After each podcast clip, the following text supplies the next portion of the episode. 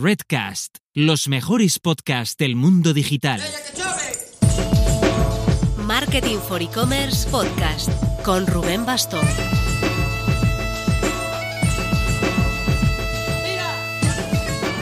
Hola marketers, me gustaría deciros que esta ha sido una semana tranquila después del estrés acumulado con los e-commerce awards, pero nada, no hay descanso posible.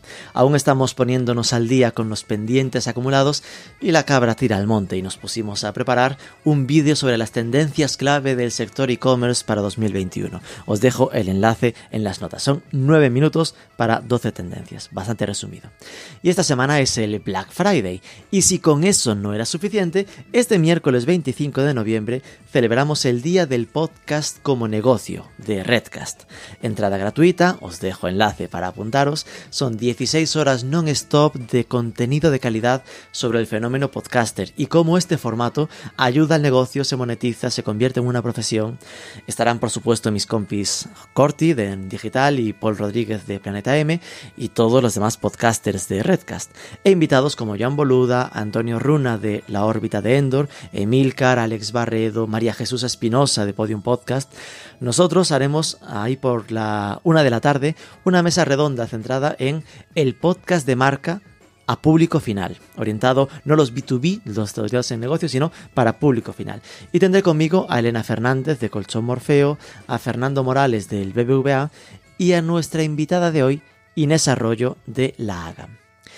A Inés me la había recomendado Enrique Barró de Picker, madre mía, el año pasado prácticamente por estas fechas, como un caso de éxito de marca de e-commerce promovida por una influencer. Inés Arroyo empezó como Instagramer, pero tenía claro que quería emprender algo propio, y la Agam es bastante más que la marca de una influencer. Nos parece un muy buen ejemplo de marca apoyada en valores, abiertamente feminista con una sección de transparencia donde cuentan dónde fabrican, los intentos que hacen por reducir la huella ecológica, grupos de WhatsApp privados para dar una segunda vida a sus productos y alrededor de todo esto una apuesta firme por el contenido, entre ellos un podcast del que hablaremos más en detalle en este día del podcast del miércoles. Vamos a la entrevista, pero antes... Esos valores hay que llevarlos a todos los rincones, incluida la pasarela de pagos. Aplázame, por ejemplo, se marca como misión crear productos financieros sencillos, transparentes y honestos. Por ejemplo, los clientes de Aplázame pueden cancelar los créditos si lo desean en cualquier momento, sin comisión de cancelación, ahorrándose así los intereses. Tienes toda la info en aplázame.com.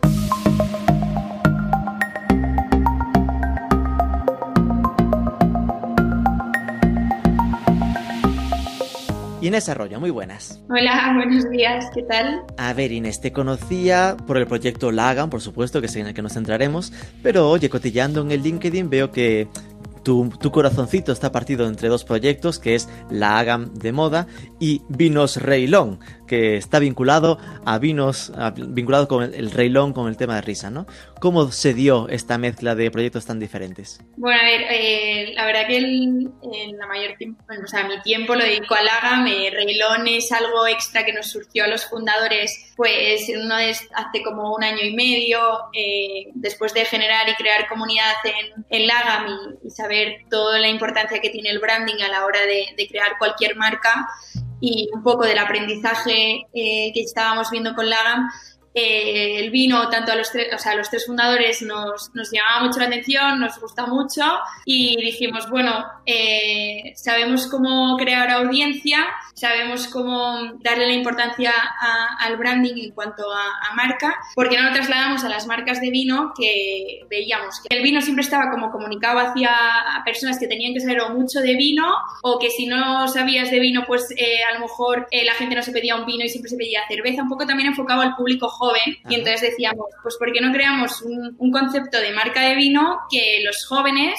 seamos los que lo queremos consumir porque también nos sentimos atraídos por toda la comunidad y por todo lo que se crea alrededor del producto. Y no solo que el vino sea para eh, tomar para gente que sepa de vinos. Y era un poco para quitarle el esnovismo que hay un poco con todos los respetos hacia el sector de los vinos, pero eh, sí un poco de acercarlo y crear una parte un poco más canalla alrededor del vino para que los jóvenes, que eh, al final en otros países consumen muchísimo vino, en España tú eh, quedas con alguien a tomar algo y si no sabes de vino es como, no, me pido una cerveza o un refresco. Y un poco quitarle la, la pues esa parte como más eh, de respeto al vino. Nosotros que somos productores eh, número uno, pues eh, poder decir, no, pues me pido un vino porque este me gusta por lo que pone la etiqueta, porque me llama mucha atención la imagen que han creado y pues porque me apetece ese vino, ¿no? Entonces, pues fue un poco para, para saber todo lo que habíamos aprendido con Lagan de crear comunidad y, poder ser más cercanos con nuestra comunidad,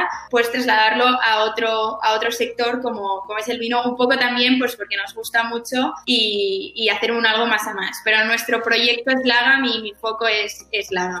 No, estaba sonriendo porque estaba echándole un vistazo a la web, ¿no? Y al final eh, parte de un make wine fun again, en plan ese rollo Trump de hacer el vino divertido de nuevo. Y son vinos de liar la petarda, el estar de jajás, vino blanco, el vino y se quedó. Eh, ¿Qué tal lo está funcionando como curiosidad? Es decir, ¿está tirando bien el proyecto? es que, o sea, funciona bien, funciona solo porque ah, no tenemos tiempo para tampoco eh, Un side project, ¿no?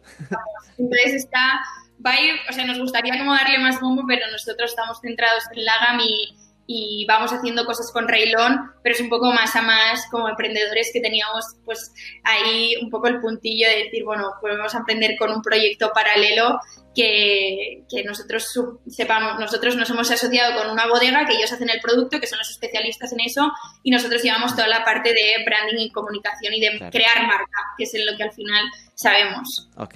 Acercamos, nos acercamos un poquito ya a Lagam. Lagam tiene 126.000 seguidores en Instagram, que está bien como marca de moda, marca pequeñita a priori, no, no, no de, gran consumo, eh, pero Inés Arroyo tiene 324.000.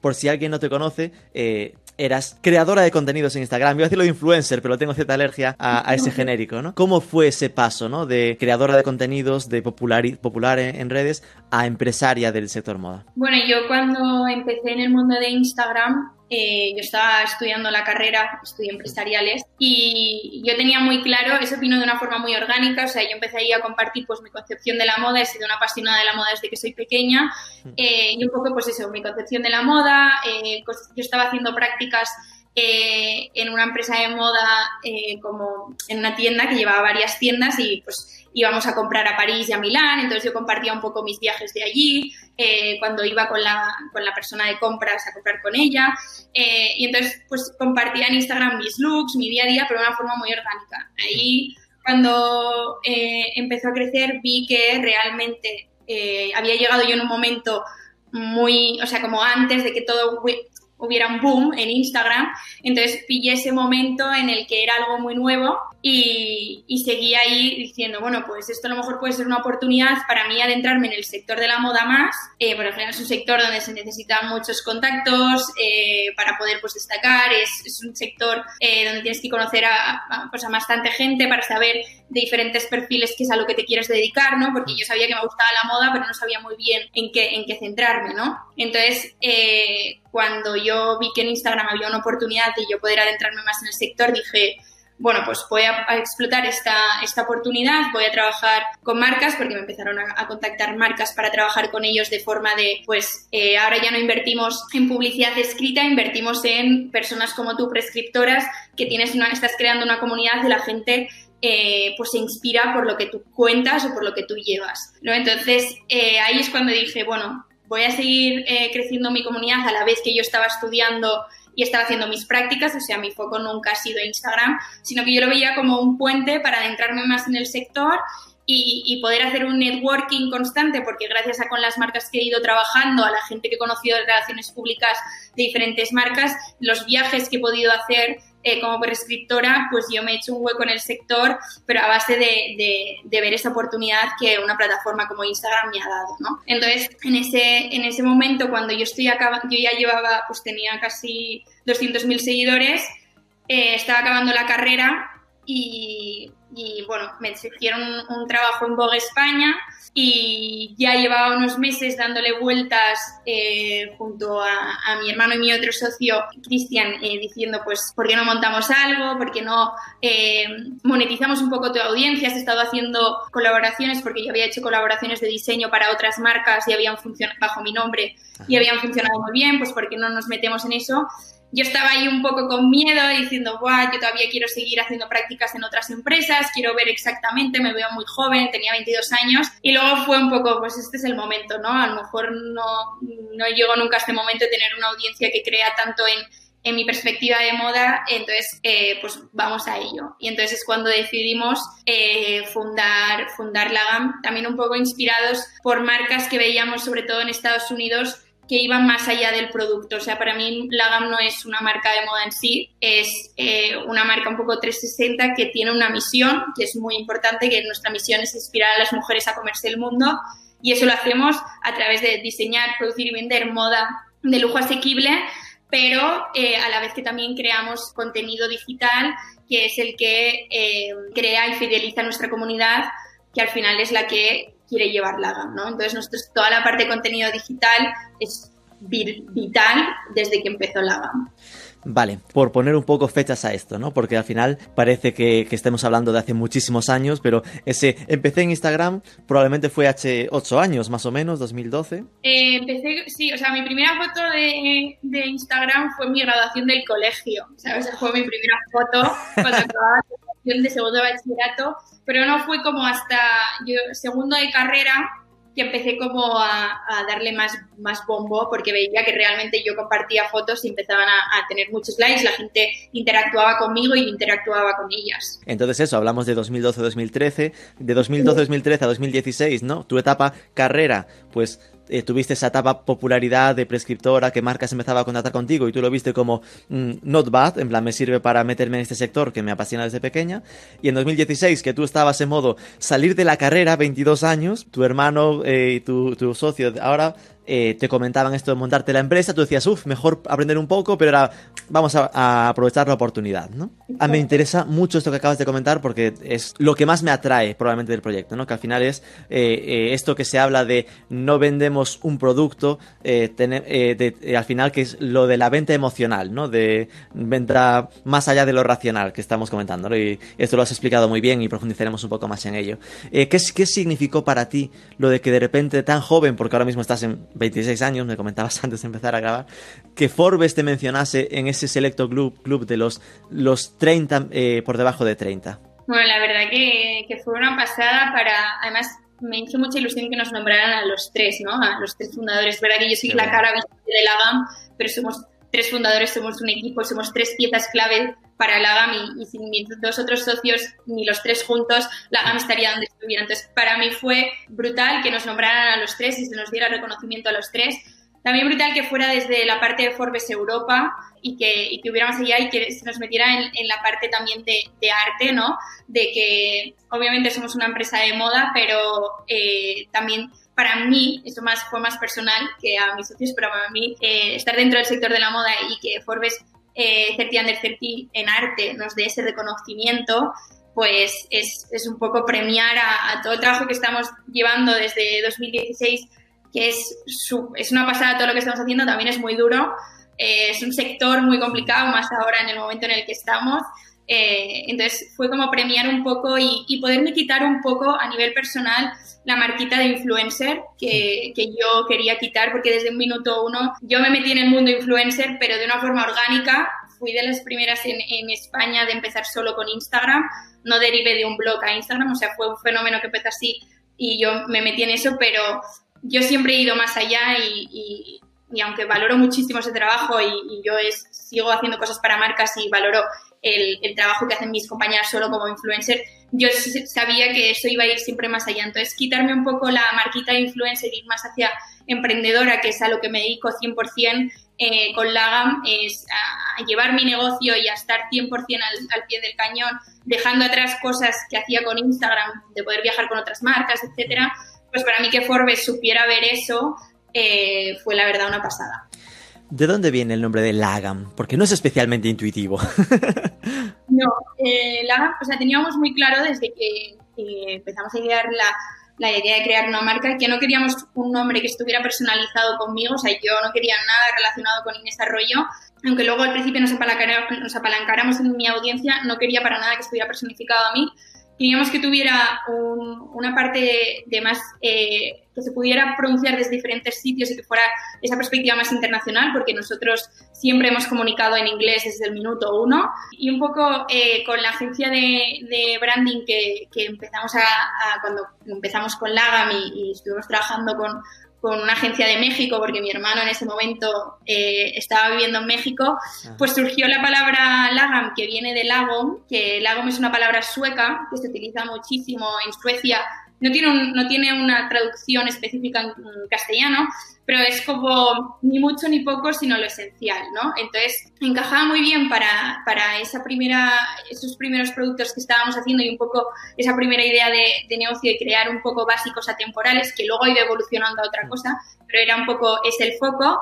Y, que encajaba muy bien con todos los tics que teníamos a la hora de, que, de que fuera una palabra, pues eso, internacional, fácil de pronunciar entonces nosotros la llevamos a nuestro terreno a que fuera, nosotros es una marca eh, femenina eh, enfocada a mujeres, entonces pusimos Laga, le pusimos las tres A's porque somos los tres fundadores que de hecho mm. tienen una tipografía distinta cada A y somos cada uno de los tres fundadores. No hay una asignada a cada uno, pero... pero son tres, así que le toca una a cada uno. Vale, pues entonces viene eso de ni mucho ni poco, lo esencial. Ok. Sí. Eh, decías que se decidió desde el principio que, aunque se apalancaba un poco ¿no? en tu mm, comunidad grande en Instagram y también vinculada a moda, se quería separar un poco de, tu imagen. ¿no? Eh, ¿Cuánto hay de Inés Arroyo o cuánto no? ¿no? Es decir, eh, tú eres directora creativa, tu hermano es el CEO. tu función de directora creativa, ¿hasta dónde va? ¿no? Es decir, ¿te encargas de la parte de más de marketing, de la parte de producto también? O sea, nosotros somos eh, los tres fundadores y somos un equipo ahora de nueve personas. Eh, Diego, mi hermano, eh, lleva la parte más de negocio y sí que lleva la parte más de marketing estratégico. mi otro socio, Cristian, él es el director de operaciones y junto, él lleva toda la parte de logística y proveedores y conmigo trabajamos la parte de, producto desde que yo llevo la parte creativa hasta, hasta la creación del producto. Y entonces yo llevo la parte de eh, lo que es diseño junto a una persona en el equipo que es diseñadora. Llevo toda la conceptualización y planificación de producción. Eh, y luego llevo todo lo que es el marketing orgánico, comunicación eh, y un poco imagen de, de, lo que es la marca. ¿no? Y eso nosotros tenemos un equipo eh, pues eso, somos los únicos chicos son ellos dos, el resto eh, son mujeres. Vale, entonces ya me ha respondido la que también tenía en, mente, ¿no? Que era de cuántos es en el equipo, ahora mismo nueve. Eh, tenéis como lema, ¿no? El meta title ha, ha, superado este de lo esencial y ahora es Buy Better, Wear More, ¿no? En plan, compra mejor, eh, lleva más. Eh, ¿Cómo es este enfoque ahora mismo, ¿no? ¿Cómo ha pivotado, se ha movido desde el, desde el inicial? Bueno, es verdad que Buy Better, Wear More es, es como nuestro moto desde el principio, de un poco de concienciar, porque nosotros hacemos nosotros no trabajamos bajo colecciones, sino que constantemente lanzamos producto, pero hacemos tiradas pequeñas de esas, de esas producciones, ¿no? Entonces, estamos eh, muy enfocados a, dentro del sector que estamos, que es uno de los sectores que más contamina en el mundo y es el que más eh, residuos y lo que, lo que más está chupando de, la tierra, ¿no? Pues un poco conscientes que estamos en el sector, nosotros queremos eh, dentro de, lo que somos poder ir a la parte más sostenible dentro de lo posible. Nosotros no somos 100% sostenibles, eso es imposible, ninguna marca lo es, tendríamos que dejar de producir, pero si nosotros... Lo único sostenible es no hacer nada. Exacto, entonces nosotros tenemos muy claro que todo el impacto que hacemos lo queremos compensar de alguna, de alguna forma, ¿no? Entonces, el Buy Better Wear More es... Eh, lleva prendas que, puedan ser versátiles. Nosotros a la hora de diseñar, nosotras eh, creamos prendas que, puedas llevar de diferentes formas. O sea, en la gama muchas de nuestras prendas tienen mucha versatilidad de poderlo llevar pues, con tirantes o sin tirantes. O sea, tienen varias posiciones. Eh, son prendas que pueden viajar en el tiempo a diferentes, o sea, nosotros seguimos haciendo sesiones de estilismo con prendas del año pasado, ¿no? Por ejemplo, este vestido que llevo es un vestido del año pasado y mm. sigo comunicándolo en redes, sigo comunicando cómo lo puedes, cómo, lo puedes ir llevando, aunque no esté en la web, eh, es, seguir comunicando que nosotros eh, los productos que hacemos es para que tengan durabilidad y, dejar un poco el usar y tirar atrás, ¿no?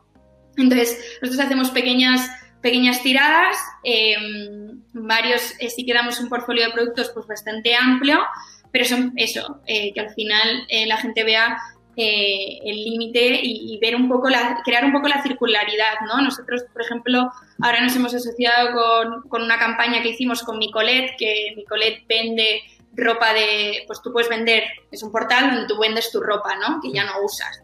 Pues nosotros hemos hecho con Micolet que eh, cada pedido de Lagan que recibe una prenda de Lagan, pues tienen eh, un folleto de Micolet donde pueden escribir a Micolet y decir, oye, yo he hecho un pedido de Lagan em, y Micolet, por ser clienta de Lagan, te recoge tus prendas gratis que quieras vender de cualquier marca y tú las vendes en, en Micolet, como si son prendas de Lagan también. Al final es estás pues dando dinero de ahí y dando una segunda vida a tus prendas para comprarte otras y hacer un poco eh, el círculo, ¿no? Y cerrarlo. Nosotros tenemos eh, también en, WhatsApp, que es un, método de venta que utilizamos bastante, tenemos un grupo que se llama eh, Lagam Second Hand, que lo creamos nosotros, eh, donde están clientes ahí hablando y vendiéndose prendas de Lagam. Y nosotros lo hemos creado nosotros, ¿no? Y es un poco eh, para, para, cerrar un poco el círculo y saber el impacto que nosotros tenemos, pero poder, poder ir más allá siendo conscientes de lo que, del impacto que tenemos ¿no? en este sector. No, interesantísimo. Esto es algo que además se ve cada vez más, ¿no? Aún hace poco publicábamos en nuestra web que Levis acababa de sacar una, una, un microsite específicamente destinado a, a, venta de segunda mano de sus, de sus vaqueros, pero Lagam esto ya lo había hecho con, con, con, sus prendas, ¿no? Eh, hay una parte a la que le dais muchísima importancia y que me flipó, que me dejó impresionado y que deja claro que os importa esto que estás comentando, ¿no? Que es la sección transparencia en la web. Ahí os definís como marca femenina y feminista, vegana, es decir, que entiendo vegana es que no se utiliza nunca mm, pieles ni nada parecido. Plastic Positive, esta me pareció impresionante porque al final cada uno se explica muy bien, ¿no? Y ahí dice, eh, imposible no usar plásticos, pero que lo de Plastic Positive es como que hacéis donaciones a, una fundación o algo así para que...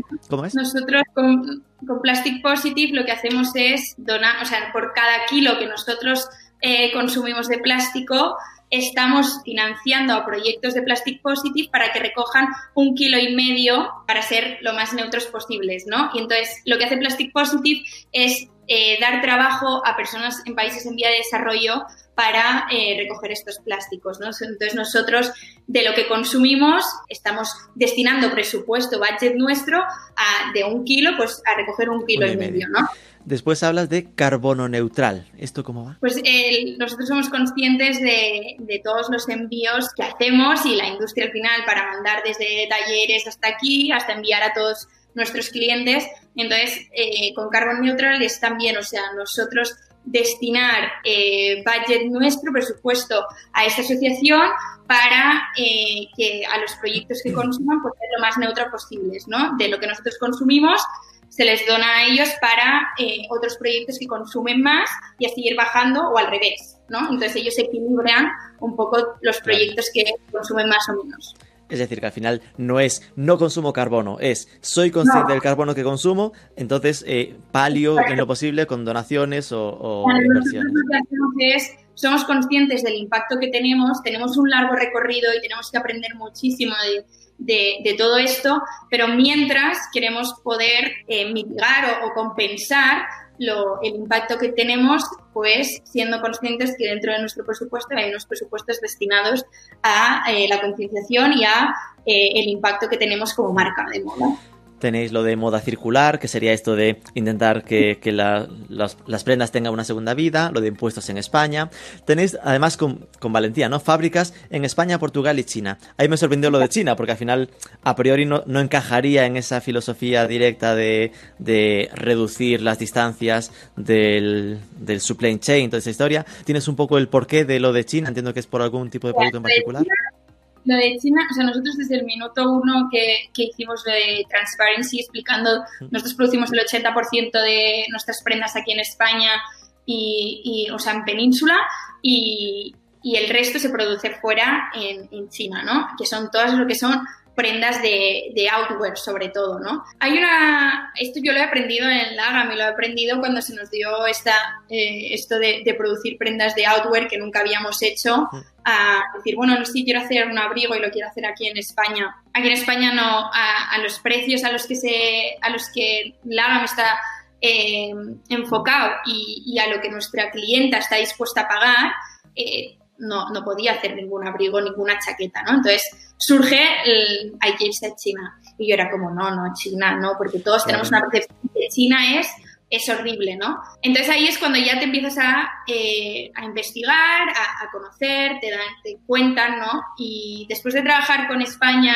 y, China, ves un poco las condiciones en que trabajan nosotros en las, en, las, en las factories en las que estamos, que hay auditorías internas constantemente y empresas y factories que puede haber en España y alucinarías eh, el tema de las condiciones de trabajo, alucinarías las calidades, alucinarías em, el tema del impacto medioambiental que tienen aquí en España muchas y allí van muchísimo más avanzados, ¿no? Entonces, como eso de eh, China es mala calidad, mentira, o sea, eh, he tenido muchísimos más problemas con calidades aquí en España que allí. No digo, no estoy diciendo que una cosa sea peor que otra, ¿eh? sino que al final es, es, conocer más y es que se ha creado como un prejuicio a, a lo de China que, que, que, es por una falta de conocimiento, ¿no? Entonces, cuando lo contamos, la verdad que, que y con, con, todo el eso, nosotros además hacemos muchas campañas explicando, ¿no? Mm. Cuando decidimos llevarnos a China eh, esas prendas era, nos estáis pidiendo abrigos, quiero daros abrigos, pero aquí en España no, no, os, los, no os los puedo hacer. Eh, os cuento porque os digo qué auditorías hemos hecho en estas factories, con quién trabajamos y que sabemos lo que estamos haciendo, ¿no? Así que nos, bueno, yo ahora en, en justo en abril me iba como a China a, a ver las factories, eh, justo. que se ha pues, retrasado por algún tema, no sabemos muy bien por qué, ¿no? La primera colección de prendas en China fue en noviembre del año pasado, entonces tenía este viaje planificado para abril que obviamente no se ha podido hacer, ¿no? Entonces Em, nosotros no, nos escondemos de, lo que, de lo, donde producimos y, nunca hemos hecho la parte de porque se haga en China tiene que ser peor o porque se haga en España se haga mejor. No, nosotros ojalá pudiera hacer todo en España porque somos una marca española y me gustaría dar eh, todo ese trabajo a, a, los talleres y a las fábricas de aquí que son buenísimos y porque cada vez hay menos demanda se están cerrando más, ¿no? Pero también hay un tema de, de obviamente, de, posibilidad de maquinaria para poder hacer eh, ese tipo de prendas hmm. que en España cada vez escasea más. Entendido. Y después esto, que esta parte de la no solo está en la sección transparency, ¿no? Que no podría pensar, bueno, lo típico que está en el pie de la página, y no es así, está en el menú bien destacado, arriba, eh, que cuando vas a ficha de producto, está eh, explicitado una verificación con retraced, en plan, que es una, un organismo de trazabilidad, ¿no? De compromiso ambiental, de los materiales. Esto al final es una apuesta potentísima. Eh, ¿Notáis que al final la clientela lo valora, lo agradece? ¿Qué feedback estáis recibiendo? La verdad es que eh, las clientas lo, valoran mucho y, te preguntan, no, era un poco porque también surgían mucho las preguntas en Instagram, ¿no? ¿Dónde está hecho esto? Exactamente, la prenda, ¿dónde está hecho? Es un tema, la gama ha hecho esto porque es es una demanda social que hay, ¿no? O sea, todas estas, nuestras generaciones están pidiendo eso, están más concienciadas que quieren saber qué consumen y dónde lo consumen y dónde está hecho y bajo qué valores está hecho, ¿no? Entonces, nosotros lo que queremos con la GAM es educar a, también a nuestras clientas a que eh, sean más exigentes, no solo con nosotros, sino con otras marcas que consuman, de saber dónde está hecho, cómo está hecho y también luego como marca nos ayuda muchísimo a nosotras la, parte creativa, las diseñadoras, nos ayuda muchísimo eh, saber en qué, en qué prendas consumimos más y qué, y qué acciones podemos hacer mejor em, para, pues, para no impactar tanto, para eh, utilizar mejores tejidos, ¿no? Entonces, el retrace también te dan un poco esos puntos de decir, bueno, pues aquí eh, hay, hay, una parte donde se consume más o menos eh, aquí podríais mejorar de esta forma o de esta otra, ¿no? Entonces, a nosotras como diseñadoras también nos, nos va súper bien poder trabajar con Retrace, como también hemos trabajado con Bicom, que es eh, una empresa que hace auditorías internas de cada producto y te enseña y te dice, pues, para poder ser eh, ir hacia un camino más sostenible en todos los aspectos, no es solo a nivel de, de producto, sino que también son las condiciones con las que trabajas, eh, todo el impacto que hay, pues a nosotros como diseñadoras nos ayuda muchísimo este, este tipo de, de, auditorías que se nos hace para saber en, vale, tenemos que mejorar en esto y en esto, ¿no? Qué bueno. Y por hacer un poco una foto ¿no? del estado, ahora que ya hemos introducido un poco toda la marca, eh, lo que suelo preguntarle a todos los e-commerce, ¿no? es decir, de naciste en 2017, ¿cuál es la foto actual a nivel de facturación anual? Eh, bueno, nosotros cerramos el año pasado con un millón y este año, eh, si no hay muchas desviaciones con el tema de COVID que ya han habido, en teoría tendríamos que cerrar con 1,3 con ya con el corona budget, como decimos nosotros, puesto.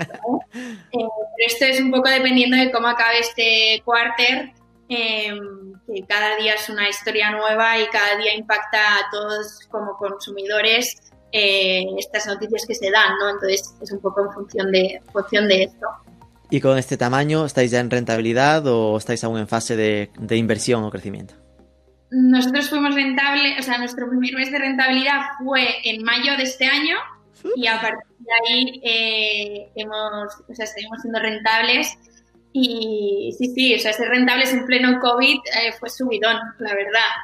Eh, estamos en fase de, de crecimiento, sí, eh, si no hubiera habido COVID, las cifras hubieran sido mucho más distintas y la, la proyección que teníamos era distinta, obviamente pero, pero seguimos creciendo, sí. Es verdad que este cuarter, este, desde finales de nosotros COVID nos fue muy bien, post-COVID, eh, como todo el sector, ha habido, ha habido una buena, un buen tortazo, un buen tortazo en todo el sector. Porque ¿cómo fue en vuestro caso? Vosotros solo vendéis online, ¿no? ¿No tenéis eh, reparto en tienda física o tenéis algún acuerdo con tiendas? No tienda física en Madrid hasta finales del año pasado y estábamos como para este año abrir en otro sitio, por eso cerramos esa, porque estábamos buscando otra localización, obviamente eso se paró. Y en Barcelona teníamos, pero eran nuestras oficinas también. Entonces nosotros ya teníamos eh, ganas de separar oficinas de tienda y en enero ya estaba contemplado dejar en abrir eh, este local y buscar pues eh, para una tienda en una localización más, más comercial y luego unas oficinas. Obviamente llega el COVID, te desmonta todo esto eh, y entonces ahora estamos todos teletrabajando. obviamente se dejaron las oficinas y tienda más tarde hasta que no pudimos volver a entrar, o sea, hasta junio. Y ya vamos a abrir tiendas, o sea, si ya estábamos ahí dudando, ahora ya obviamente eh, ¿no? Nosotros somos una marca nativa digital y nacimos con eso, con, con, ese moto desde el primer minuto, pero sí que es verdad que las tiendas en España nos han dado eh, esa capacidad de darnos a conocer más y de conocer un poco más el producto con la gente, eh, tanto en Madrid como Barcelona, que son dos ciudades que además visita muchísima gente. O sea, venía gente de fuera que venía a Lagam, a ver, quiero ver Lagam, ¿no? vale, con lo cual sí que teníais dos tiendas, pero ya había plan de, cambiar de localización y ahora esto está pausado hasta que pase el, tormentón. Y a nivel online, ¿cómo fue la evolución? Entiendo que supongo que en marzo eh, shock y después eh, recuperación hacia arriba o cómo fue. La verdad que el shock fue la primera semana. Y luego... si solo fue una semana, bien. una semana, una semana que obviamente dices, eh, cierro la persiana, la bajo y, adiós, muy buenas, esto, esto, es hasta aquí amigos, ya no hay más. Entonces sí que fue un shock, eh, pero la verdad que a partir de la primera semana, o sea, fue la primera semana 10 días y a partir de ahí crecimiento. Nosotros, lo bueno que teníamos es que como no hacemos colecciones, o sea, yo no tenía la col yo no estaba estocada hasta arriba porque nosotros vamos produciendo y lanzamos desde que la diseñamos hasta que el producto eh, se lanza pasa un mes, entonces y eh, no teníamos muchísimo stock de prendas que la gente no iba a utilizar. Había marcas que se habían encontrado con stock de primavera, que luego la gente no salió hasta junio. Entonces, todas esas chaquetas de primavera, hasta luego, ¿no? Entonces, nosotros, la verdad que, que, en eso, pues, esa capacidad de, de adaptarnos, eh, de no producir a seis meses vista, pues nos dio ese margen de poder ir pivotando y lo que fue COVID muy bien también porque además hicimos bastantes eh, eh, iniciativas de marketing para, para poder ir acompañando a, nuestras, eh, a nuestra comunidad. O sea, nosotros, nosotros sabíamos que no éramos, no estábamos haciendo algo esencial en ese momento, ¿no? Había una pandemia mundial, había cosas muchísimo más importantes que comprarte ropa.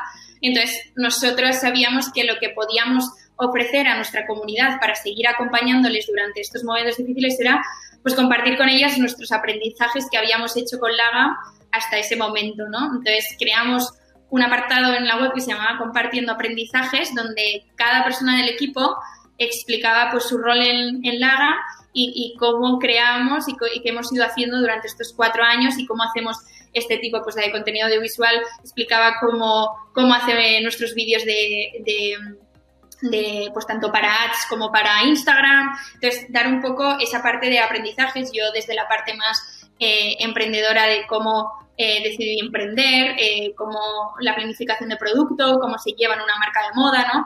Y eso la verdad que eh, nos funcionó súper bien y nuestras clientas estaban muy enganchadas a nuestro contenido por eso. Entonces, sabíamos que no podíamos dar que otra cosa que poder acompañar en ese momento difícil a la gente. Entonces, creo que también su apoyo para nosotros ha sido, ha sido bueno, pues la verdad que vital. Fuimos muy transparentes, ¿no? Nosotros desde el minuto uno creamos una campaña que luego fue viral para otras marcas, o sea, nosotros no, no se creó como una campaña, nosotros creamos un story que era para contar la situación a nuestras clientas ¿no? y nuestras seguidoras, decirles, esto es lo que está pasando, esto es que si no se sigue consumiendo pues nuestras marcas eh, como nosotros y otras eh, no, no, vamos a poder sobrevivir.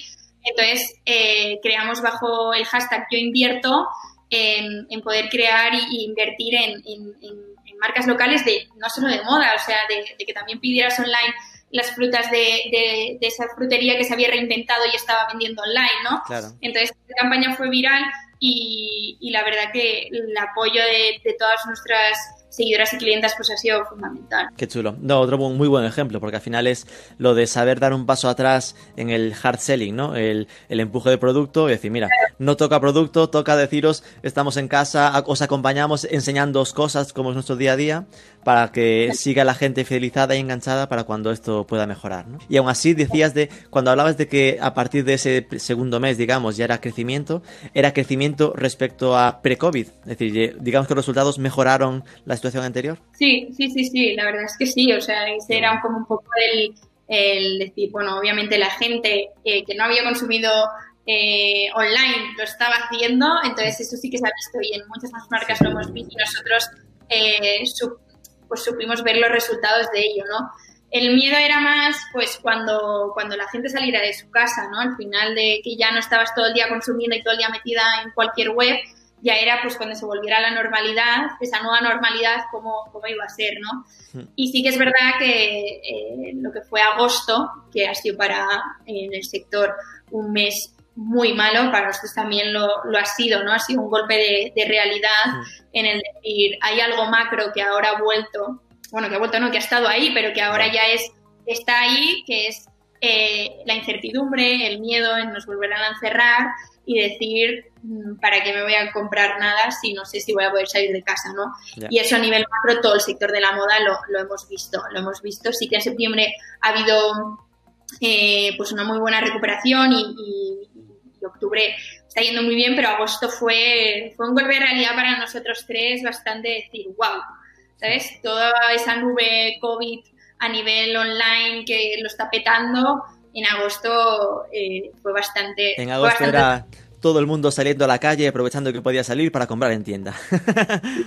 un poco volver a decir, bueno, ahora llega septiembre y ya se empezaban un poco a ver otra vez que volvían los contagios, que volvía a subir un poco el rebrote, y todos funcionamos a lo que las noticias nos dicen, ¿no? Y eso es, nosotros lo vemos muchos, hay un estudio cada vez que salen a decir que hay un confinamiento de cualquier sitio tal, la, reacción de, la de cualquier consumidor es, pues me hago y no, y no consumo, ¿no? Sí, sí, normal. Me faltaba una pregunta por hacerte de esa foto de negocio, que es ¿qué conversion rate os gastáis en la web? ¿no? Es decir, al final eh, intuyo, y esto es por intuición, que sois un producto de nicho bastante fidelizado, es decir, que quien, quien os consume es... Es decir, me imagino un, un, un, conversion rate altito. Entonces, a ver qué me dices.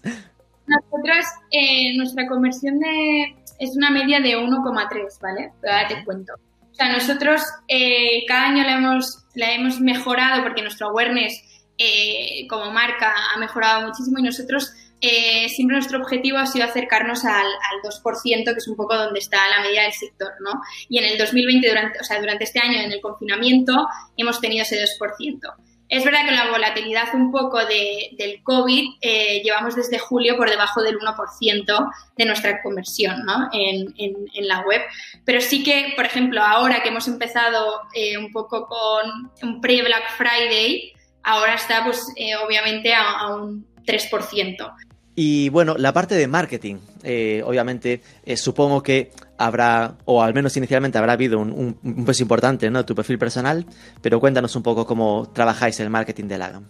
O sea, nosotros es, es verdad que utilizamos, o sea, intentamos que el primer eh, coste de adquisición o, de impacto a, nuestra, a, la gente sea de una forma orgánica, ¿vale? Y sí que invertimos en, para luego destinar eso sobre todo a invertirlo en remarketing. ¿no? De, poder ir a ir siguiendo a decir hola, seguimos aquí, venir a vernos, ¿no? Un poco. Entonces, eh, eso es lo que hace un poco la Nosotros, claro, al final, con todas las plataformas de contenido que, y el contenido que damos, intentamos que ese, ese primer coste de adquisición poder podernoslo como ahorrar y poderlo llevar a la parte de remarketing donde ahí invertimos invertimos bastante. Y es verdad que a través de eh, utilizamos pues marketing de influencers que lo utilizamos sobre todo eh, pues a la hora de colaboración con, a través de Instagram con diferentes perfiles, eh, sobre todo diferentes países. O sea, nosotros trabajamos casi todo con eh, perfiles internacionales. Y luego pues tenemos lo que son todos, desde el podcast que tenemos, em, desde en YouTube, todo el contenido que hacemos audiovisual en Instagram se comparte en YouTube y tenemos en YouTube pues varias varios apartados donde toda la gente puede ver todas nuestras campañas. Y luego, pues, eh, también a través de Facebook, lo que comentaba un poco de, del remarketing. Vale, remarketing entiendo que eh, utilizáis tanto en redes sociales como en Google, supongo, ¿no? Sí, exacto. ¿Cuál es vuestro público objetivo? Porque ahora me hablas de varios países, ¿no? El tema de, sobre, sobre todo internacional. ¿Dónde está vuestra clientela principal? ¿Es en España o en qué países? Para nosotros, eh, una de las cosas buenas que nos ha dado el COVID es que hemos llegado al 40% de nuestras ventas fuera de España. Entonces, el resto es en España y los países eh, donde más eh, se vende la GAM es UK, Estados Unidos y Francia. También el norte de, Europa va seguido, entre Dinamarca, Suecia, entonces, la verdad que el COVID nos ha, nos ha supuesto ese pasito hacia más hacia afuera, también un poco porque hemos entrado en plataformas como Zalando, donde vendemos también. Entonces, ha sido un poco la parte de, de internacionalizarnos de la mano de, un partner como Zalando, pues vendiendo en países, se está vendiendo eh, en, en, esos países donde es más fuerte, como es en Alemania o, o en Francia o en UK.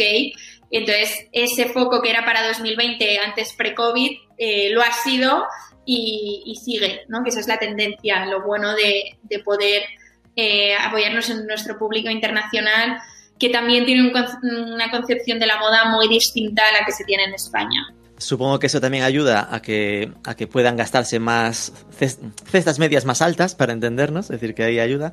Eh, supongo que hay mucho motor de eso también es lo de Zalando, ¿no? Zalando entiendo que como marketplace, entráis como, como, como marketplace ahí y, y, que eso supone también un, un, un, alto esfuerzo de marketing para darse a conocer en esos mercados, ¿no?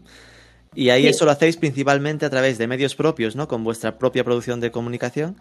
O sea, y... nosotros sí que es verdad que Zalando ha, ha, apostado mucho por nosotros y, y, un poco lo que es la inversión de marketing en esos países la está llevando Zalando, pero los contenidos y todo el esfuerzo a nivel de contenido eh, es nuestro. Entonces nosotros eh, estamos dando pues todas esas a nivel de creatividades, a nivel de vídeos, a nivel de content, pero ha sido Zalando eh, que ha sido la verdad que muy guay, como también nos ha apoyado en nuestro podcast, es nuestro patrocinador oficial del podcast, eh, pues eh, la verdad que están apostando muchísimo por nosotros y a nivel de marketing están destinando mucho a, que la GAM se dé a conocer en esos países donde estamos vendiendo. ¿Y no os da miedo que os fagocite un poco? Digo, obviamente, en países... Claro, en países en internacional, pues os ayuda sin duda, pero me imagino, yo lo vi, ¿no? Que en España, de repente, acabe pasando que el que vea el podcast se vaya zalando a compraros en vez de a vuestra web directamente.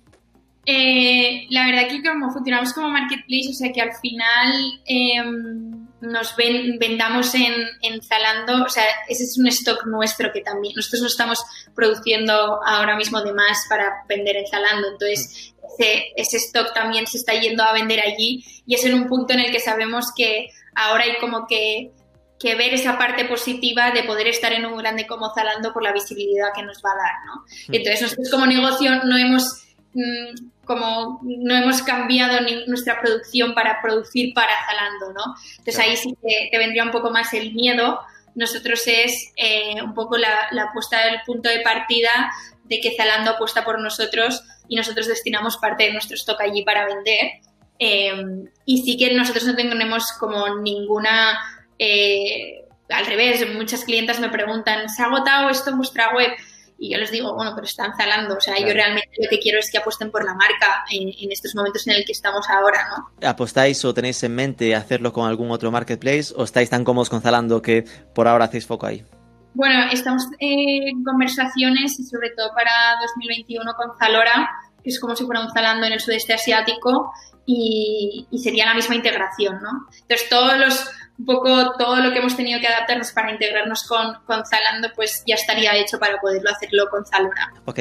¿Y os planteasteis en algún momento traducir la web? Porque esto sí que me sorprendió, ¿no? Que está solo en inglés. Hombre, tiene sentido tenerla en inglés para internacional, pero se habla muchas veces, ¿no? Que al final el público español le chirría un poco no encontrársela en español.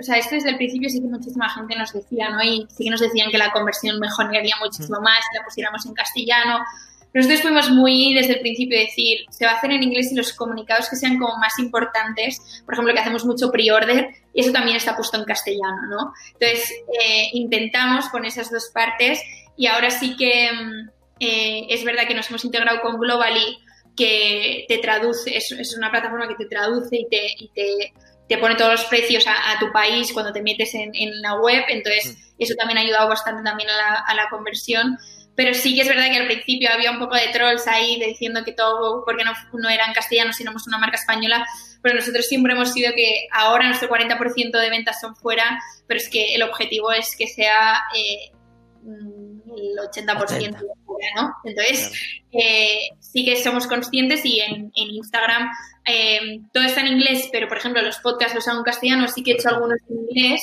pero porque mis invitadas eran extranjeras pero sí intentamos traducir el contenido en todos los idiomas y lo que son eh, los mails de confirmaciones de pedido cuando hay cosas de, de pre-order se especifica muy bien en castellano para que no se pueda decir que no lo he leído o, no lo he entendido, ¿no? Claro.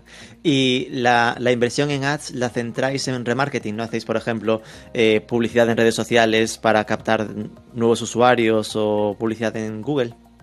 Es en remarketing, todo, o sea, Sí, casi todo destinado a eso. O sea, en hemos, hemos, hecho, hemos ido pivotando. O sea, nosotros teníamos agencia de, marketing, eh, luego todo lo hemos hecho nosotros, hemos ido viendo, ¿no? Un poco.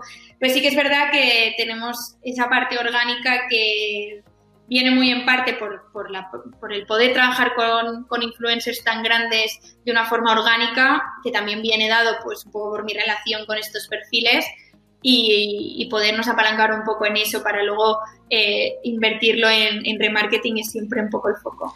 ¿Cuánto del tráfico viene por una, un usuario llamado Inés Arroyo? Pues, o sea, ahora mismo no sé cuánto decirte, pero eh, bueno, la verdad que esa parte la lleva más, la lleva más mi socio. Pero creo que hemos llegado al punto en el que más gente conoce el AGAM no por Inés Arroyo que por, que por Inés Arroyo. Y para mí es un éxito. Sea, para mí el éxito es que clientas no me sigan a mí lleve, y, sigan al lado, ¿no? Entonces, eh, ese, estamos en ese punto. Yo sí que todavía sigo poniendo pues lead by en desarrollo en, Instagram y, y, mi figura es muy importante, pero no quiero que tenga una dependencia de mí a nivel de, que sí, como le pasan a otras marcas de, de, de, perfiles públicos, ¿no? O sea, yo hablo con otras marcas que me cuentan que es que si ella no sube nada en ese día, ese perfil público que además tiene su marca, si no sube nada en sus redes sociales personales en función del producto que llevas, si no sube la chaqueta de su marca, mm. eh, ese día no tiene visitas y no tiene ventas. O sea, eso no tiene nada que ver y no, y no es para nada eso. Entonces, para mí ese este un poco, está siendo un poco el éxito, ¿no? De, de que mi tráfico, al principio, obviamente, y mira que al principio no lo comunicamos como la marca de... Yo no, cuando subí Lagan por primera vez en mi perfil, lo subí como una marca que había conocido, o sea, no como es mi marca. Qué bueno. testeándose para ver y ahí mis socios me dijeron, a ver, que esto también lo hemos hecho porque tienes una audiencia, vamos a por ello, ¿sabes? vamos a decirlo. Y entonces ahí fue como, vale, pues lo decimos. Y, dije, pues esta es mi marca, pero yo quería ver un poco la aceptación que tenía la gente por una marca que, como sacaba yo cualquier otra marca que me gustaba, pues a ver, eh, con Laga, ¿no? Hiciste como un teaser. Oye, he descubierto esta marca, ¿qué os parece? testear.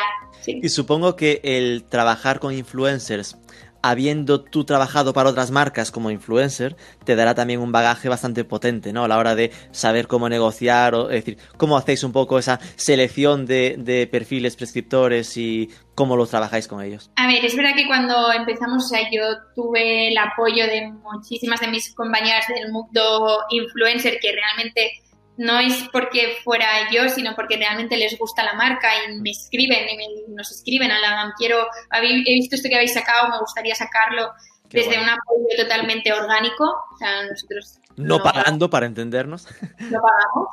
Eh, y sí que yo es verdad que hace, trabajo con una persona en el equipo donde se hace una selección de perfiles, eh, sobre todo internacionales, a los que quiero ir y prescriptoras no solo de moda, sino de otros ámbitos también, ¿no? Y no a las que tengan más seguidoras, o sea, para mí una persona de 5.000 em, eh, seguidores puede tener una comunidad más fiel a lo que puede ser en Lagam que una persona que tenga eh, 200.000 seguidores, ¿no? Hmm. Porque es entender un poco el público, o sea, trabajo, no o sea, trabajo que mando producto a, periodistas o, o, a gente del sector, estilistas que, que tienen muchísimos menos seguidores, pero realmente están dentro del sector y la comunidad que les sigue a ellas es mucho más fiel que a lo mejor una grande que no tiene nada que ver con Lagam. ¿no? Entonces yo, como he trabajado con marcas que han trabajado conmigo y con otros perfiles que no tienen nada que ver conmigo ni con su marca, y he visto como realmente ahí hay una falta de conocimiento de eh, a qué público quieres llegar o que si quieres posicionamiento o si quieres ventas, que eso es muy diferente, ¿no? Mm. Yo hay, hay mm, perfiles con los que trabajamos que me dan awareness, ¿no? Un poco en, otros, en otros países que, que, ventas a lo mejor no me van a dar porque son perfiles más inspiracionales, eh, como más artísticos, pero a mí el rollo como imagen de marca que lleve la GAM, pues me encanta. Y luego hay otros perfiles que a lo mejor su estética no es lo que más me pueda emocionar a nivel de, de, de moda en cuanto al feed, pero sus ventas y cómo comunican con su comunidad pues es brutal, ¿no? Entonces hay que saber un poco a qué es lo que quieres y a qué quieres destinar un poco esto. Y eso entiendo que obviamente lo medís diferente, ¿no? El awareness es simplemente sabes que has impactado su comunidad y si buscas ventas, entiendo que ahí se le dará así un enlace traqueado para ver cómo ha resultado todo, ¿no?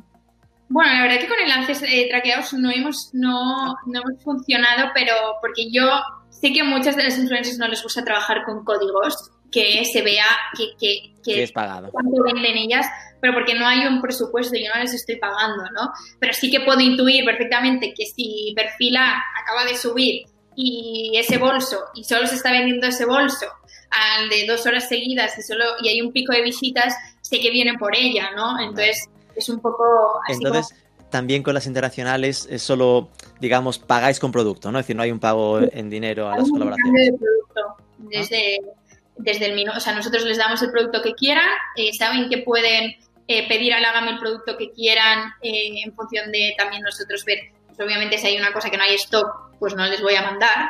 Eh, pero el resto saben que pueden contar con el armario del Agam siempre que quieran, ¿no?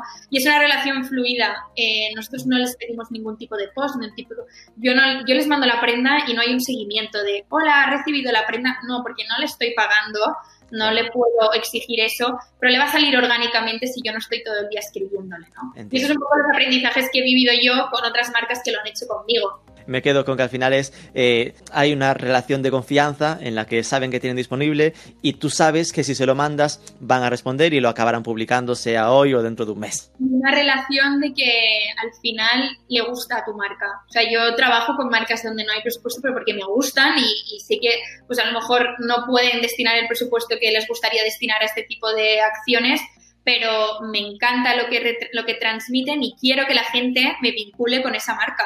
Entonces, para mí, como perfil eh, influencer es un posicionamiento también. Y esto todos los perfiles también lo ven así. Ruido Das. Desde finales de 2017 eh, os pusisteis a, crear un contenido, ¿no? Un, vídeo, podcast, porque al final lo planteas como podcast, pero también, jova, os curráis que la grabación sea en estudio, con buena iluminación, se emite en YouTube. Eh, ¿Por qué el nombre? Porque al final, o podrías haber pensado en el podcast de Lagam o algo de moda, pero eh, también explícame un poco eso y qué tal esa experiencia. Pues la verdad que Ruido Das eh, llegó ya hace casi dos años, un poco inspirados, o sea, los tres founders escuchamos muchos podcasts eh, ya desde hace pues tres años o así, que en Estados Unidos estaban muy en auge, mm. pero aquí en Europa cada vez, o sea, era como algo más nuevo y en España era como, ¿qué es eso? O sea, todavía hay gente que no sabe pronunciar podcast, en plan, ¿qué Entonces, eh, dijimos, oye, pues, ¿por qué si nuestra misión es inspirar a las mujeres a comerse el mundo, eh, ¿por qué no inspiramos a poder eh, entrevistar a mujeres una vez al mes de diferentes sectores, de diferentes eh, vertientes totalmente distintas, que con sus historias puedan inspirar a nuestra audiencia a, escucharnos y a, que ellos se puedan inspirar, esas, esas, personas, a, oye, quiero emprender y, he escuchado la historia de esta chica en Ruido Das y y me ha dado las ganas de hacerlo, ¿no? Y esto es cero enfocado a venta, o sea, no se habla de Lagam en ningún momento. Sí que yo cuento, yo empatizo mucho porque cuento también mi historia con Lagam, pero porque también soy emprendedora, pero no es para ir hablando de Lagam, o sea, para nada. Entonces, em, surgió así como una primera prueba eh, cuando hicimos el primer podcast y la verdad que tuvo tan buen resultado que es una parte más de contenido a la que se le da una, o sea, yo llevo toda la parte de contenido del podcast y la producción. Eh, tenemos una persona en, en Lagam que es eh, la directora de contenido eh, audiovisual que crea en la producción, pero nosotros empezamos con algo casero, haciéndolo nosotros. Mm. Ahora tenemos la suerte de tener un, un estudio que, que, nos apoya también en los podcasts y cree en nosotros y, y hacemos con colaboración con ellos. es verdad que, por ejemplo, en la cuarentena nos funcionó muy bien los podcasts en directo y eso es la verdad que fue porque se dio la cuarentena y dijimos, bueno, pues los podcasts que hacemos, en vez de hacerlos en diferido, vamos a hacerlos en directo porque la gente está en casa y puedan preguntar al momento. Entonces eso también fue por pues, adaptarnos al COVID y a la situación, ¿no? Y nos dio muy buen resultado. Tan buen resultado que, pues, Zalando, eh, por ejemplo, es uno de nuestros eh, patrocinadores del podcast y tenemos más marcas interesadas en patrocinar eh, nuestros podcasts porque durante el confinamiento llegó a ser el podcast más escuchado de moda en España. Ah. Entonces, la verdad que eh, está teniendo súper buen eh, resultado a mí, me motiva muchísimo, o sea, me encanta. Eh, aprendo muchísimo y, la verdad que, da una visibilidad de marca distinta también. Y, y luego es, además de que estamos como evolucionando también de que antes yo hacía los podcasts solo con gente de Barcelona, ¿no? Porque los hacían directo, los hacía en presencial. En presencial, perdón. Entonces, como que a veces me limitaba y decía, oye, en plan, necesito más, más gente, más... Ahora, como el tema del COVID, que se empezó a hacer con, como estamos haciendo ahora, a remoto, que es como que algo no lo había pensado hacer así, pues me ha dado la posibilidad de entrevistar, pues, por ejemplo, en, en el COVID entrevisté a la founder de, de, de Bestiar Collective, que es una empresa de moda de segunda mano que, bueno, les han invertido 100 millones y me lo hizo desde Hong Kong. Qué bueno. Y yo estaba entonces, ha dado unas oportunidades y posibilidades que, que, a lo mejor si no hubiera habido COVID, pues no hubiéramos hecho, ¿no? Entonces, la verdad que Ruido Das viene, eh, de hecho la intro la grabamos eh, con, con, una persona del equipo en ese momento que habla ella eh, en una de las de las habitaciones que teníamos en la oficina, todos en silencio para que no se escuchara ni un eco. bueno, la verdad que fue, fue muy divertido como, como empezamos algo como súper casero y cómo se ha profesionalizado también eh, un poco. Y el ruido Das vino, no queríamos que fuera el podcast de Laga, queríamos que tuviera como así de, en vez de radio, pues ruido, un poco de, eh, un poco Y Das es porque, bueno, en, Lagam, las chicas Lagam eh, son dazzling, ¿no? Una chica dazzling significa una chica que tiene, en castellano sería que tiene un que, que, brilla por sí sola, que tiene un poco de rollo, es como se traslada al inglés. Entonces, de Das Dazzling, y entonces dijimos ruido Das. Vale, vale. ¿Y qué, qué resultado está dando? Es decir, ¿qué media de escuchas tenéis en ese, en ese podcast? Ahora nos escuchan 50.000 personas en, en, nuestros podcasts. Entonces, la verdad que esto ha sido desde el confinamiento, se ha hizo así. ¿qué hicimos también? La versión de, nosotros cuando empezamos con el podcast, como era algo nuevo, dijimos, bueno, vamos a hacer la versión de YouTube también para que la gente nos pueda ver, ¿no? Entonces, hay gente, empezamos con que solo la gente veía los vídeos y ahora se está trasladando a que solo la gente nos escucha. Qué bueno. Entonces, ese paso que hemos ido haciendo, la verdad que, que, está, siendo, está siendo un éxito. O sea que estamos súper contentos. Es que de nuevo me parece un muy buen ejemplo de de una tendencia muy importante que yo veo para 2021 eh, generalizándose, que es la de los podcasts corporativos B2C, ¿no? Es decir, que siempre se ha hablado mucho de que el podcast como el nuestro, ¿no? Que es para, más sectorial, más de, más de B2B, es totalmente lógico, pero es que ya está tan extendido que incluso marcas que, que buscan usuario final, como la vuestra, pues ya estén encontrando una forma de ser conocidos y de fidelizar a su público a través de este tipo de formatos, ¿no? Totalmente. He visto que también acabáis de entrar en TikTok. Esto lo pillamos al vuelo, en plan, que tenéis como dos, dos pedacitos del último programa, ¿no? Eh, ¿Cómo la ves a TikTok y qué plan tenéis en esta red? Pues mira, eh, TikTok es verdad que durante el, el, confinamiento pues la, ha tenido un auge espectacular, mm. pero sí que es verdad que, que con LAM yo veía, bueno, no sé si es un contenido a lo mejor un poco infantil, no sé cómo enfocarlo, y, y tuve la suerte que en, a finales de verano eh, contactaron conmigo desde, desde TikTok España, pues para hablarme de TikTok y ver a ver si, si me metía yo desde mi perfil o que de hecho lo, lo, tienes con el check, pero sin publicar nada, no te convencieron. No, no, entonces eh, vino un poco por, por ahí diciendo un poco a qué, a qué querían es verdad, o sea, a mí me, me escribieron y dije, yo en TikTok es que no soy un perfil de TikTok, o sea, yo soy una persona que en mi Instagram no hablo, o sea, todo lo hago escrito, nunca hablo con cosas de Laga y cosas puramente profesionales, pero nunca me voy a poner a contar nada de porque no me gusta, no, mi perfil no está enfocado a eso. Entonces dije en TikTok, no, no sé qué voy a hacer. Entonces, teniendo una conversación con ellos, eh, la verdad que es súper interesante, están enfocando ahora y evolucionando TikTok a llevarlo a una parte más de aprendizajes. Entonces, han creado unos hashtags que se llama Aprenda con TikTok, en el que quieren ir a un contenido mucho más educativo y, y, y quitarse un poco el barniz de bailes de entretenimiento que son muy divertidos para el momento y que tienen cosas muy graciosas, pero que tengan un poco más allá, ¿no? Entonces, cuando me propusieron esto, eh, dijimos, oye, pues vamos a explorar un poco esta idea y a ver con la banca lo podemos hacer. Nosotros tenemos muchísimo contenido que en Instagram muchas veces se pierde, que se sube al momento en stories, pero que puedes tener un destacado, pero que luego se pierde. Y, y hay muchísimas veces que decimos, tenemos una de contenido que se ha quedado allí, que cómo lo podemos trasladar, que es una parte de un contenido pues más, eh, más inspiracional, más educativo, más nuestras newsletters, por ejemplo, o sea, nuestras newsletters es algo que damos muchísima importancia y nuestra newsletter es como la última línea, la que está enfocada a la venta. O sea, todo lo demás es una historia que cuenta pues el momento en el que estamos viviendo en este momento, en el de la semana que viene cuál será y en el poder inspirar más allá, ¿no? Entonces, eh, decimos, todas esas newsletters, ¿cómo podemos, que se pierden un poco ahí, ¿no? Es ese momento y luego ya no. ¿Cómo podemos trasladar todo ese contenido que creamos, eh, poderlo trasladar a, a, a, no solo a Instagram y, y a lo mejor eh, llevarlo a la parte de TikTok y crear un poco ahí más la parte de contenido de la ¿no? Entonces, eh, estamos ahora experimentando, pues todas las cosas que hacemos de vídeo, de podcast, del pues crear ahí, como hemos hecho esos dos, esos dos primeros, un poco los highlights de, de, nuestros podcasts, ¿no?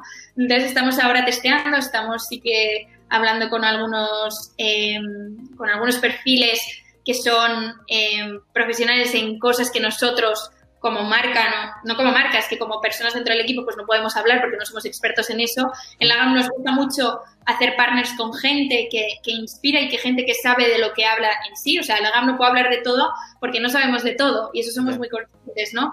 Entonces, estamos haciendo ahora testeos con, con perfiles eh, muy interesantes para dar un contenido eh, un poco más step up y, y, poderlo trasladar en TikTok y que sea como un poco la Biblia de Lagam, ir a ver a, o el libro de Lagam y ir a verlo en TikTok.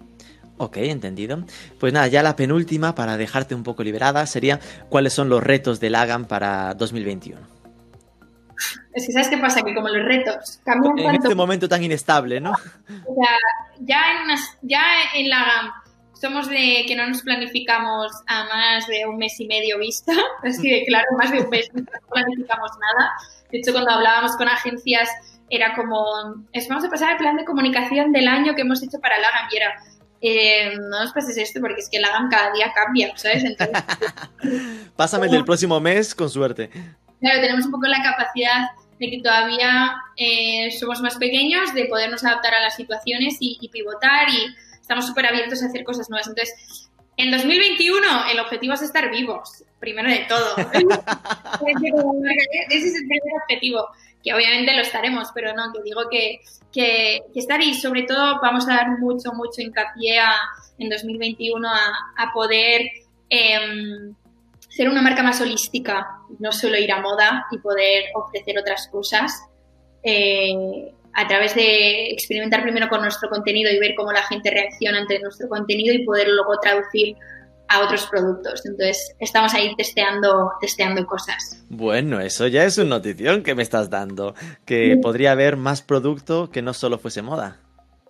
Estamos, estamos viendo, estamos viendo ahí eh, qué, podemos, qué podemos hacer, un poco adaptándonos a, a, a la situación, ¿no? Entonces, en la GAM, este es, este es uno de los de 2021 y, y luego también, pues, eh, seguir eh, que el porcentaje internacional siga sumando cada vez más. Y la última sería, si se te ocurre alguna idea de entrevistada o entrevistado a quien machacarle la cabeza con nuestro podcast. Pues eh, yo hay una persona que le hice podcast y me parece muy interesante lo que, lo que ha hecho ahora durante el confinamiento. A lo mejor ya la has entrevistado, ¿eh? no lo sé. A Claudia de la Riva. ¿Mm? ¿No? Nanify.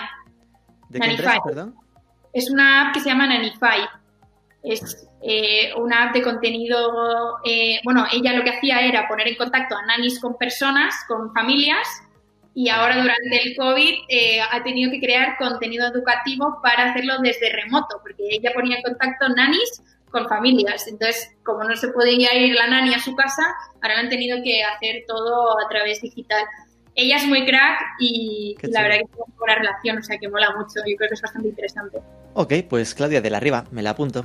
Eh, jo, pues Inés Arroyo, de verdad, muchísimas gracias por, por contarnos un poco todo, cómo ha sido la historia y, y el estatus ¿no? actual de, de Lagam. Muchísima suerte con el proyecto. Tiene pinta, es decir, está bien que ahora ya nos has comentado que estáis en rentabilidad positiva, así que, que de aquí para arriba todo sea mejorar.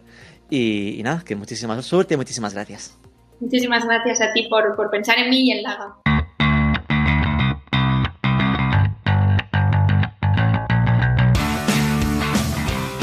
Tiene mucho mérito que estuviesen apostando por donaciones a fundaciones de reciclaje y temas así, incluso antes de lograr la rentabilidad en el proyecto. Eso sí que deja claro que ese compromiso es fundamental.